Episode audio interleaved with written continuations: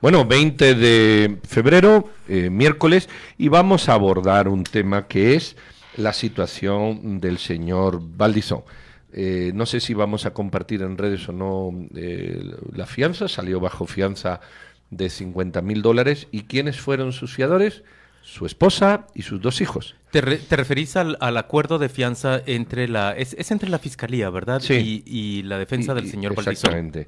Y él firma, bueno, firma, bueno, firma él, firma quienes son mm, fiancistas, su esposa y sus dos hijos, y lo más, mm, bueno, hay varias cláusulas de que no puede salir, pero hay dos cláusulas que llaman la atención. Solo entiendo que se le pone una fianza de un millón de dólares, pero él paga el 5%, el 5%. que es correspondiente a 50 mil dólares. Eso es, pero hay dos, dos aspectos que, que destacan en las condiciones especiales de la fianza. Los demás son los normales de toda fianza, que si no te puedes ir, que si tienes que entregar el pasaporte, que pero hay dos. El menos trascendente o el menos es que no se puede acercar, no se no puede visitar establecimientos comerciales de transporte, como dice así, aeropuertos, eh, puertos, marinas, eh, terminales de bus, estaciones de tren. Y el siguiente que es más característico es que debe de participar en ayuda mental, en ayuda o tratamiento mental. Yo ayer pregunté, y ponen ahí continuing, entre paréntesis lo escriben a mano. O sea, entiendo que es permanente. Es... Yo entiendo dos cosas. La primera que el señor está tocado, literalmente, ya salió un perfil psicológico de que, el señor tenía... Que está afectado de forma psicológica. Pero antes, antes de ahora, es antes de ser presidente. Y lo segundo es que puede ser una estrategia de la defensa. Y sobre esto es lo que vamos a hablar con el abogado del señor Valdizón. Me refiero a... Él no es el abogado de... No, perdón, vamos a hablar con un abogado, lleva razón, no es el abogado del señor Valdizón, es un abogado de Nueva York que es don David Zapp. Don David, buenos días. Muy buenos días, ¿cómo estás? Todo bien, muchas gracias. Aquí con eh, Juan Luis y Claudia y también Juan Pablo. Hola David, ¿cómo estás? Muchas gracias por aceptar esta llamada de Radio con Criterio. Tú eres un penalista que se ha dedicado a defender a lo largo de de, tu carrera casos de impacto, casos eh, penales de latinoamericanos que son llevados a las Cortes de Estados Unidos federales acusados de diferentes delitos. Y a nosotros, por supuesto, nos llama la atención esta libertad que le dan a él, una libertad condicionada, un arresto en su domicilio que establece ciertas condiciones. Y empecemos por la primera. ¿Por qué una de las condiciones para otorgar un arresto domiciliar es el tratamiento de su salud mental. ¿Por qué hace esto un juez estadounidense? Porque eh, los partidarios han dicho al, juez que él necesita un tratamiento mental o psicológica ah, y ambos partidarios están de acuerdo y han eh, dicho al juez con pruebas que eh, eso se justifica como una condición. Eh, el acusado no está poniendo ninguna objeción y el juez dijo que después de analizar todos los argumentos, él está de acuerdo que eso debe ser una condición. Ah, claro, hay la presión para el acusado de aceptar cualquier condición que por lo menos él puede salir. Pero no creo que era una presión bien grande, porque verdaderamente no sabemos y no vamos a saber la, el problema psicológico que tiene. Puede ser una cosa menor, puede ser una cosa mayor. Y no vamos a saberlo, David, porque eso es íntimo, porque eso es, digamos, privado de la persona. Exactamente, es privado y nadie lo va a saber menos los partidarios y el juez. Eh, David, hay, una cosa, puede ser una estrategia de defensa, eh, verás porque el, señor Valdizón hubo un informe que se publicó en España de, de, su perfil psicológico filtrado por una agencia de inteligencia norteamericana hace años, estoy hablando 2015, quizás 2014 eh, ¿Puede ser motivo de eso o puede ser una estrategia de defensa eh, para reducir el impacto de lo que, del delito que pudiera haber cometido? No, eh, La verdad es que no es una estrategia porque al revisar eh, el archivo de este señor es obvio, 100% obvio que él ya está entrando en negociaciones con el gobierno y él puede estar seguro que él no saldría de la cárcel si no fue por estas negociaciones. Eh, también te digo que no hay nada, nada extraño en todo esto. Ah, yo conozco los partidarios, o sea, los, eh, los abogados. El fiscal es una persona muy responsable, muy razonable, con mucha experiencia. El abogado, uno de los abogados que conozco, también tiene mucha experiencia en esto y no es una cuestión de defensa ya. Este señor, eh, en, en, ver, en ver el, archivo, ya reconoce que ha cometido ciertos eh, pecados y él está en el medio para, para, para resolverlo. Una cosa que uno tiene que entender en todos los eh, países. El gobierno no hace nada que no es en el interés del gobierno. Y si el gobierno estaba de acuerdo que este señor podía salir, a pesar de que no es un ciudadano americano, eso quiere decir que ellos ya han, ya han llegado a una negociación donde están de acuerdo que este señor tiene que pagar ah, por su delito. y no tiene que ser en ninguna manera uh, cárcel. Eh, sencillamente puede ser terreno, puede ser propiedades, puede ser eh, cosas monetarias. Pero ¿qué puede interesarle? Y eso es lo que está pasando aquí, es, es totalmente obvio. David, de parte de el archivo, como, el archivo está 90 y, 95% eh, bajo sello.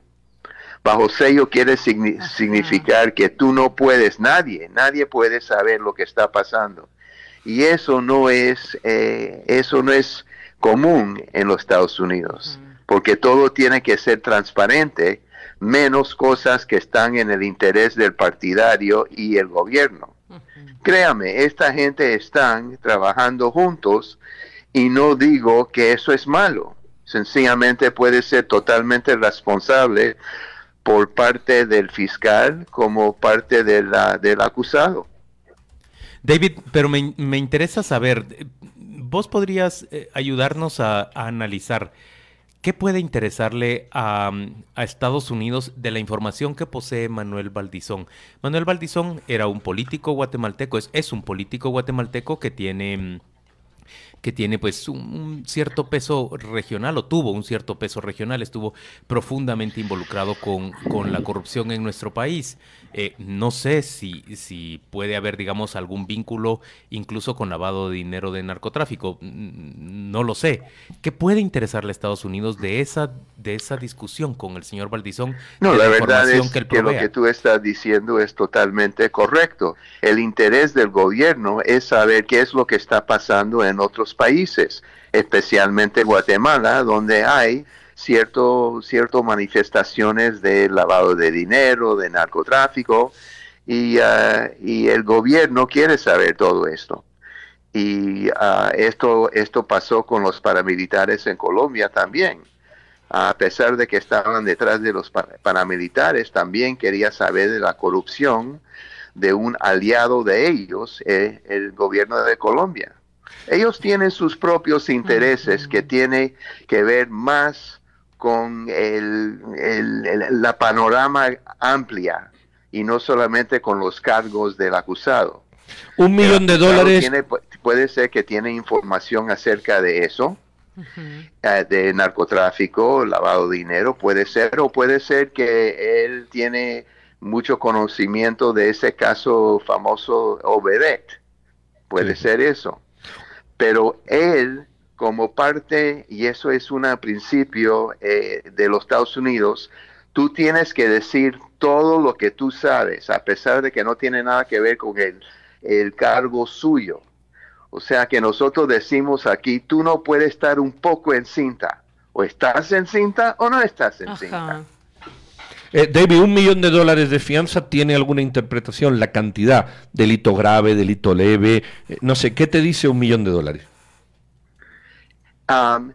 verdaderamente eh, es porque el gobierno, que como te, digo, es representado por un hombre de experiencia, está diciendo que vamos a poder sacarlo en fianza y debemos hacer, hacerlo porque tal vez eh, si él tiene que producir eh, dinero o propiedades, puede ser que es más importante que él esté afuera que está adentro. Porque a veces personas que son dueños de propiedades o de dinero o lo que sea, o que tienen que moverse, no se pueden mover en una cárcel trancado. Mejor sacarlo para beneficiar a los Estados Unidos. Como te digo, el, los Estados Unidos, cuando ellos ya tienen um, la, cuando ellos ya tienen la idea de que este señor puede ayudarle, ellos van a hacer todo lo posible para hacer eso, pero estar práctico, porque verdaderamente es muy riesgoso sacar a una persona con 50 mil dólares, un ciudadano que no tiene ningún raíces en los Estados Unidos. Es porque ellos ya están denunciando. El acusado se supone que ha mostrado buen fe en todo esto y por eso eh, los gringos eh, se, se, se sienten cómodos que este señor está afuera, porque le va a ayudar a ellos a recubrir propiedades, dinero, lo que sea. El gobierno de los Estados Unidos, en cualquier gobierno verdaderamente, hacen lo que está en el interés del gobierno. Esto es un negocio. David, nosotros tenemos un sistema de justicia que se ha encaminado en la última década a crear figuras como la del colaborador eficaz, el o llamado delator, crear una ley de aceptación de cargos, crear regímenes muy que sean más flexibles en la justicia penal. Tú, por ejemplo, dijiste a este tipo de acusados se les condena a otro tipo de castigos menos cárcel. Tú nos hablas de una colaboración plena entre el acusado y el gobierno de los Estados Unidos. Yo acá veo el formulario que se llama Condiciones Especiales del Arresto Domiciliario y lo que me doy cuenta es que hay una serie de ítems que prácticamente le dejan al juez eh, una flexibilidad y una libertad de decir que esta persona no se acerque a estas reuniones, que esta persona ni se le ocurra em, navegar en Internet. Incluso, háblanos de, de cómo este sistema penal que tiene esas flexibilidades contribuye a la construcción de una causa. Bueno, e, es un poco eh, difícil oírte eh, pero, pero creo que estás hablando del sistema de colaboración. Colaboración, ajá, y un régimen de arresto domiciliario muy abierto. Sí, sí, pero porque, mira, en todo caso, la cuestión sencillamente es esto. Si una persona, si lo sacan, él va a regresar a la corte. Eso es eh, el propósito de fianza. Si tú no crees que una persona va a asistir a la corte, no lo vas a soltar. Si ellos hicieron esto aquí es porque ellos ya en principio han llegado a un acuerdo y piensan que este señor no es un riesgo. Y yo te aseguro, si el fiscal, en este caso especialmente, precisamente, eh, eh, ha tomado la decisión de soltarlo, él es 99.9 seguro que este señor no va a brincar, porque este señor no es un, eh, el, fiscal no es ingenuo, él sabe lo que él está haciendo. Este caso ya está arreglado, créame. No, no, no hay ninguna incógnita, no hay nada. Este, este es un negocio que, que ellos hicieron. Este este señor se, se tal vez ya ha reconocido su pecado, pero de todas maneras, lo que ellos están interesados, el gobierno, es la información que tiene él, porque piensan que él tiene información, porque si no va a tener información y no quiere eh, eh, dar nada, él, ¿por qué el gobierno de los Estados Unidos lo va a soltar? Eso no tiene, todo el mundo hace lo que está en el interés del partidario.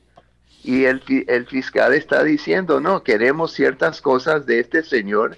Él ha mostrado en buena fe, él ya ha dicho a nosotros cosas. O sea que lo que uno tiene que saber de esta gente es que esta gente, cuando hablo de esta gente, la Fiscalía de los Estados Unidos, esta gente han ganado dos guerras mundiales. Ellos saben lo que están haciendo. Este señor no va a brincar. ¿Por qué? Porque ellos ya tienen evidencia suficiente que le han convencido eso. El gringo no, nunca quiere arriesgar nada. Es averso a riesgo.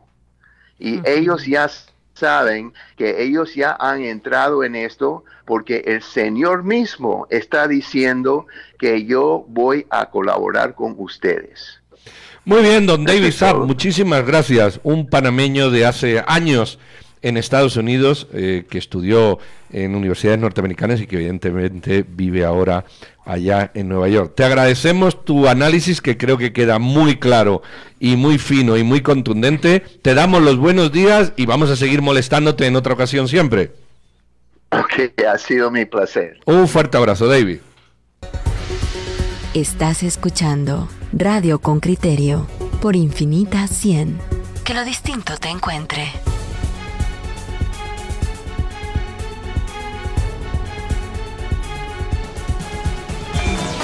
Oyentes con criterio.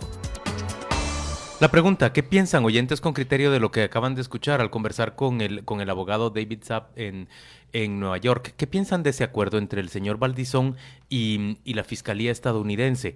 ¿Qué piensan de la fianza? El 5% de, de la fianza, él pagó, tenía fijada una fianza de un millón de dólares, paga 50 mil, su, su ex esposa, no sé cómo llamarla, la madre de sus hijos y, y sus hijos se convierten en garantes suyos. Él se compromete en ese acuerdo con la Fiscalía, no solo a proveer de la información que la Fiscalía está buscando, sino a, a asistir a terapia psicológica o psiquiátrica, no sé exactamente cuál. Pero, pero, en todo caso, a, tener ayuda, asistencia, sí. Pero en todo caso, em, es obvio que Estados Unidos quiere la información que el señor Valdizón está tiene en su poder.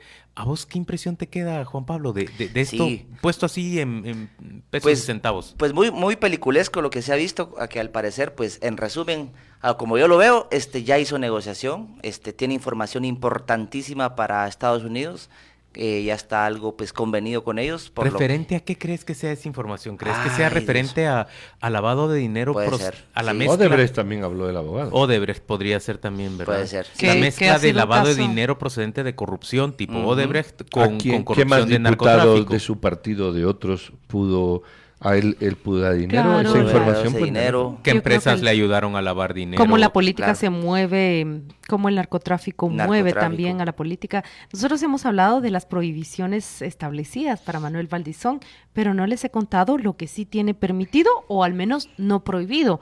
Por ejemplo, hay personas que dejan con arresto domiciliario y la prohibición de consumir alcohol. Valdizón puede, consumirlo. Exactamente, hay personas que dejan la prisión y tienen la obligación inmediata de conseguir un trabajo de tiempo completo. Valdizón no tiene esa condición. Mira, Claudia, lo que está diciendo Fernando Cabrera, dice, lo que está haciendo Valdizón es casi casi lo que hizo Eric Archila.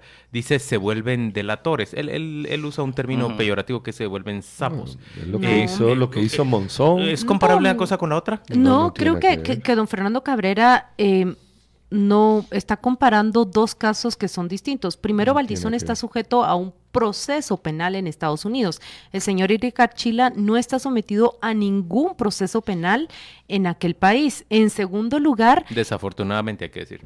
sí, el señor Eric Archila es un prófugo de la justicia guatemalteca que está en Estados Unidos en un limbo migratorio. En cambio, Valdizón fue arrestado y ahorita enfrenta cargos por fraude y lavado de dinero. Eh, yo lo que creo que sí es un caso parecido a aquel del crédito hipotecario de, la, de antes de Portillo. ¿Cómo se llamaba? José Armando Yort. Exactamente. Eso sí puede ser. Un caso igual al señor Yort, un caso igual, si se puede comparar, a Monzón. Aquí, un caso similar pero muy distinto del caso de Alan Marroquí o de Eric Archila. y men mencionaba que bienes también, ¿verdad? Están negociando incluso bienes. Sí, está tan asegurada. Está, el, el, abogado lo que te deja claro es, está tan asegurada su presencia. Y lo que te deja ver es que el fiscal, que es muy responsable, así ha dicho, está de acuerdo con todas estas condiciones. Sí, sí, sí, la, la, la, pregunta es, ¿cuál es la información, información, de tanto valor para Estados Unidos que Manuel Valdizón está proporcionando? ¿Y qué tanto eso afectará eh, en el futuro en el aquí futuro. en Guatemala? Esa es clave. ¿Va? Una lista que tiene que salir ya. Uh -huh. No sé si hoy, mañana o pasado, la lista de los corruptos. O sea, ¿a quién puede delatar Valdizón? no, ¿a quién ha delatado? Sí, ya lo delató. Ya delatado, delatado sí, sí, sí. La trama económica, la trama de untada, la trama de partidos, todo eso él lo ha tenido y que... Y sobre todo en este año electoral. ¿va? Delia Bach lo No dijo. lo dejarían salir si no hubiera dado Claro. ya. Ah, ya lo ha dicho el abogado. Mire, a- le prometo que le voy a traer información, solo deme No, chance, güey. No, no, papito, No, no, es como tú que dices, vamos a bailar el viernes. No, No, no, no. Ahorita. ahorita. Es muy importante lo que Juan Luis ha dicho, que mm, decirle sapos a estas personas es un término peyorativo. Hay una Es que novela... se, se usa en Colombia. que hay una novela que los exaltó acá en Guatemala también y la ley de aceptación de cargos yo escuchaba como muchos diputados entre ellos Fernando Linares Beltranena decía aceptación de cargos sí sapos no Sí, no, no. y es peyorativo ¿saben por qué? porque al final estos delatores contribuyen a la causa de la justicia. Bueno, eh, de, de eso hay mucho que hablar. De eso hay ¿Te mucho que qué te hablar. parece? Vas a ver.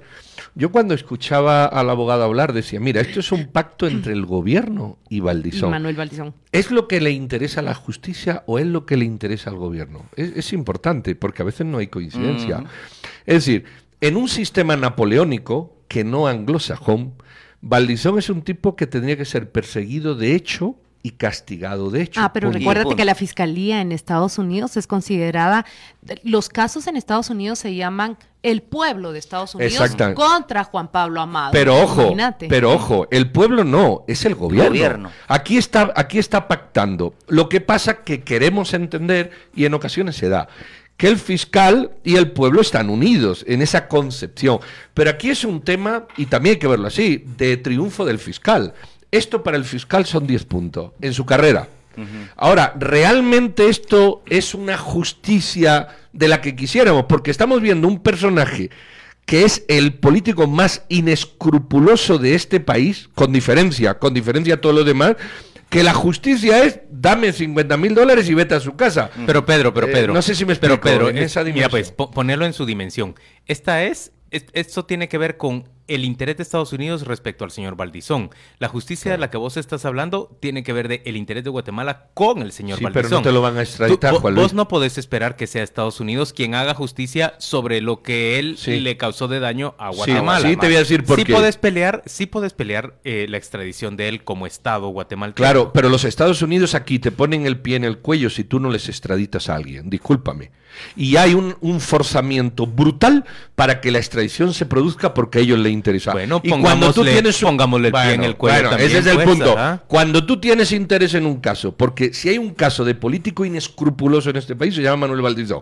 Y cuando tú tienes una solicitud de extradición, los gringos lo arreglan con 50 mil dólares y sus intereses. También José Armando Ojo, ¿eh? Mm. también José Armando igual. Yort hizo uso de las instituciones Igual. guatemaltecas para fines aviesos como el narcotráfico y nunca Estados Unidos Bueno, lo devolvió claro, a pesar de los pero periodos de igual, extradición. Alan Marroquín y, eh, y cómo se llama y, y este señor Sinibaldi y Eric Archila también Pero están la gozando gran también diferencia- están gozando de un de unas de un cierto refugio de una Bueno, protección eh, ¿Sabes cuál es la gran no se sabe diferencia? dónde está el- La gran diferencia es no que el ellos hermano del señor Sinibaldi Ah, sí está en ok, Estados ok. Unidos La, la gran diferencia es que a ellos no los persigue todavía la justicia estadounidense. En cambio, a Manuel Valdizón sí. A José. Armando Yort Sí, sí. pero aquí hay un tema de paridad. Aquí hay un tema de confianza.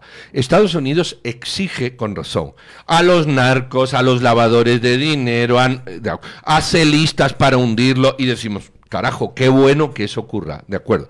Pero cuando tú tienes una causa contra el señor Valdizón, que todos sabemos quién es, creo que no hay que dar muchas explicaciones. Los gringos les viene del norte, nunca mejor dicho, porque Igual ahí que la están ellos. de Hawái. Exacto. Y ahora mira, ellos 50 mil, yo me arreglo con Valdizón y usted Guatemala, devuélvame a mis narcos que a mí sí me interesa. Esto es serio. Es decir, esto no es paridad de relaciones Sí, bilaterales en materia de justicia. ¿eh? Claro, y, y- y el guatemalteco que se alegra, bueno, Manuel Ojo. Valdizón le cayó la justicia estadounidense, debe Ya, también no le ha pensar caído esto. Mm. Mira, Aquí le caerían 40 años de cárcel y allí por le van a eso, tocar eh, 50 por eso yo resalto la importancia del caso Génesis, ¿sabes? Porque ese caso Génesis es la CICIG por primera vez le coloca la mano a una estructura criminal intocable del narcotráfico en Guatemala. A los señores Mendoza Mata no los busca la justicia estadounidense, los busca la justicia local. Y esa es la gran importancia que tiene ese caso. No, no, lo, lo vimos muy poco, pero lo que Pedro está peleando acá es cuando te cae esa mano pesada, hay mucha alegría acá. Pero lo que debe existir es que esa mano pesada sea tan Se fuerte en Guatemala, tan Sí. fuerte en Guatemala, que cuando la mano de la justicia guatemalteca te apriete, sea tan eficiente, efectiva y temible como la de Estados Unidos. Oigan lo que está preguntando Jorge Vides. ¿Será posible, dice, que, que la amistad de Manuel Valdizón con el señor eh, Pence, Mike Pence, el vicepresidente, haya tenido algo que ver para que no fuera deportado y segundo consiguiera una negociación que, según Pedro le está catalogando, es muy beneficiosa para él? Yo creo que no tiene nada que ver porque ya lo ha dicho el abogado, el fiscal es un hombre honesto. es un- no, yo creo que ahí la Yo, yo sobre eso también cuenta. quisiera hacer otra... o- ¿Se dan cuenta que un abogado que normalmente está acostumbrado a negociar y a confrontar a esa fiscalía habla bien del fiscal y del juez? Sí. Dice, son gente decente, son, Sí. son gente muy apta que conoce su trabajo, son muy duros y ellos... Si están haciendo esto, han entendido que esto va en beneficio de, de sus de sus Así objetivos. será la, la- la información, la magnitud de información que tienen ellos que les interesa tanto como para verlo a ellos. ¿va? No sé si a Guatemala le va a Es muy beneficiar difícil en algún... escuchas. Pero ya lo sabes, solo el pueblo salva al pueblo. Solo el pueblo salva al pueblo. Este, ahora... A lo mejor no era tan mala idea, ¿verdad? Porque esa era la línea de su campaña. A lo Sí, sí. mejor no era tan mala idea. Bueno, vamos En todo a dejar a caso, don Valdizón. Sí, ahí dice David Zapp algo que resulta clave. 5% de la información de este caso es la conocida. Con criterio le lleva la última decisión. En circula ya en nuestras redes ese documento que los oyentes eh, que tengan interés de conocer más pueden consultar y este es el 5% que está disponible. El otro 95%, lo que está ocurriendo entre investigadores y Manuel Valdizón, él y ellos lo saben. Bueno, pues nos vamos a ir a un corte. Ahora ya despedimos a don Ahora Juan sí. Pablo, que se está, le está gustando quedarse aquí. Así es, Y así esto es. es. bueno porque lo vamos a turnar para que nos vaya sustituyendo. Sí, a mí me dio mucho cada yo, yo- yo los puedo sustituir. Así es. ¿Puedo pedir los gusto. viernes si tú vienes los Yo viernes a vengo los viernes, yo vengo los viernes. Domingos si faltan allá también al programa. Domingo y fiestas de guardar. Les caigo por ahí también. Feliz día, don Juan. Pablo Amado. Feliz día a ustedes feliz también. día. Hasta luego.